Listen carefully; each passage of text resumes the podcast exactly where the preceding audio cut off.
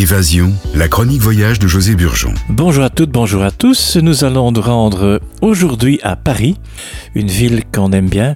Paris à deux heures en Thalys de la gare de Liège-Guimain. Le Thalys est très pratique et confortable. Nous sommes au Palais Garnier.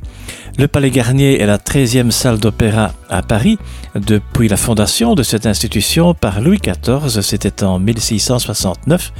Sa construction fut décidée par Napoléon III dans le cadre des grands travaux de rénovation de la capitale menés à bien sur son ordre par le baron Haussmann. L'opéra fut mis au concours et Charlier Garnier, jeune architecte inconnu de 35 ans, remporta l'épreuve. Les travaux durèrent 15 ans, de 1860 à 1875, interrompus par de nombreuses péripéties, dont la guerre de 1870, la chute du régime impérial et la commune.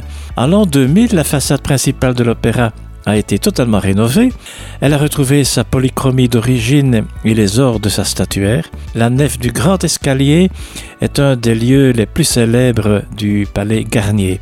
Bâtie en marbre de différentes couleurs, elle abrite les degrés de l'escalier à double révolution qui mène au foyer et aux différents étages de la salle de spectacle.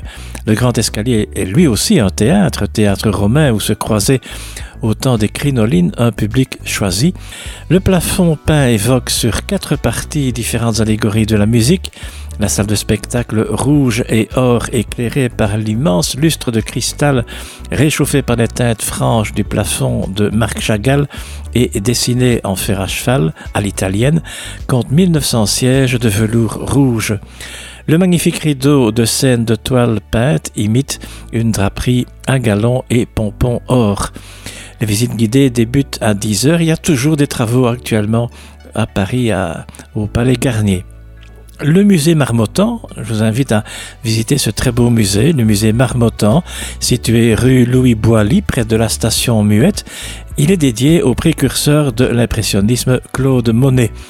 Le visiteur apprécie les œuvres de Monet, notamment les célèbres Nymphéas et Impression du soleil levant, qui a donné alors naissance à ce courant artistique des impressionnistes. Vous avez également le musée d'Orsay, très connu également, hein, le musée d'Orsay, le principal musée présentant des œuvres de peintres impressionnistes et post-impressionnistes, dont Monet, Manet, Pissarro, Sisley, Caillebotte, Degas, Renoir, Van Gogh, Gauguin. Quel régal pour les amateurs d'art! Nous poursuivrons notre voyage à Paris la semaine prochaine et pour euh, toute info utile, eh bien c'est www.talis.com. À bientôt, merci.